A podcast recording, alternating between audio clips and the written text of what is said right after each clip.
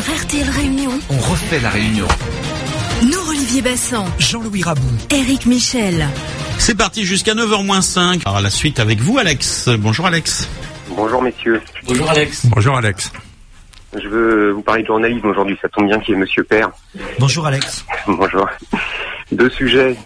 Donc euh, je bon vous m'arrêtez si ça devient insoutenable. Hein, Ne vous inquiétez pas pour ça. On, on va essayer de faire face. On va suffisamment. essayer de faire face.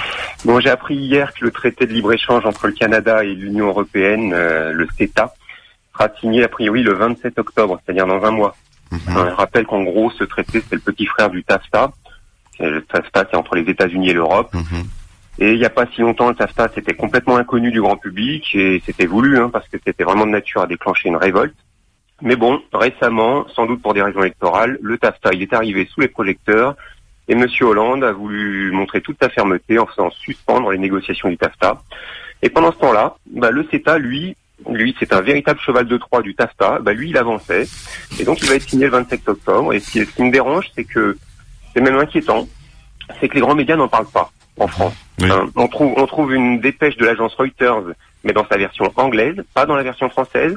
On trouve euh, euh, un article dans le Financial Times, on ne met rien du tout dans Le Monde, dans le Figaro, presque rien dans l'IB, à croire qu'ils ont reçu des consignes pour cacher ce sujet. Euh, en attendant, moi je vous annonce qu'il y a de grandes manifestations en France prévues le 15 octobre sur ce sujet. Vous, y, vous y serez? Je j'ai d'autres, vous savez, il y a aussi l'université d'automne de l'UPR et j'aimerais bien y aller donc euh, le même le même jour, donc je sais pas, je serai très partagé. D'accord.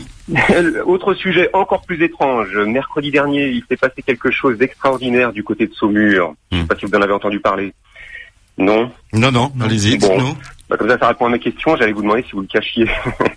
Euh, Il y a une association qui était chargée de Je débroussailler ne les ferai pas de abords. commentaire sur votre procès aux journalistes.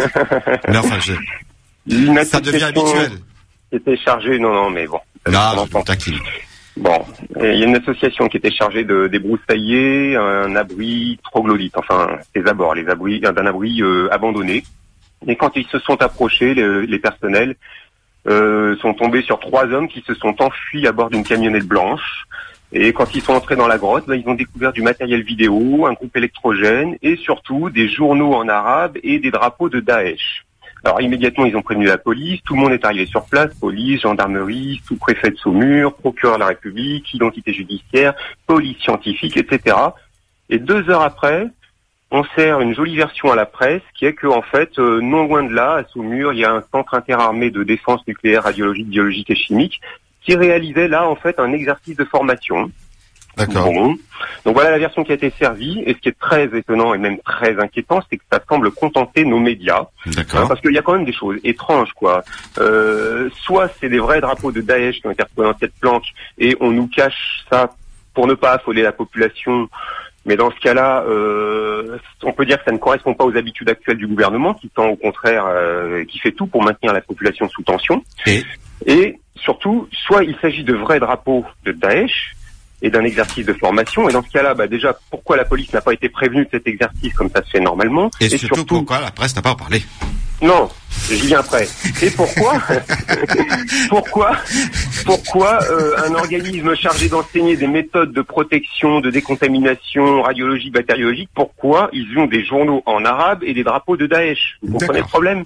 Voilà, il y a quand même un souci. on va, voir, Donc- on va avoir l'avis des, des uns et des autres sur ce plateau Bon, dans un petit instant. Toutes les Alex, infos, merci. un article détaillé sur le site upr.fr. On va, on va faire, on va, on prendre l'abonnement. on va prendre l'abonnement. Merci Alex, bonne journée, à très bientôt. Au revoir. Alex nous rappelle le silence assourdissant des médias. Je l'ai dit tout à l'heure, moi je suis un homme libre, je n'aime pas le prêt à penser, la pensée unique ou l'unique pensée. Euh, je réponds quand même à Alex que chacun peut se faire sa libre euh, opinion, c'est ce qu'il a fait avec nous aujourd'hui. On refait la réunion.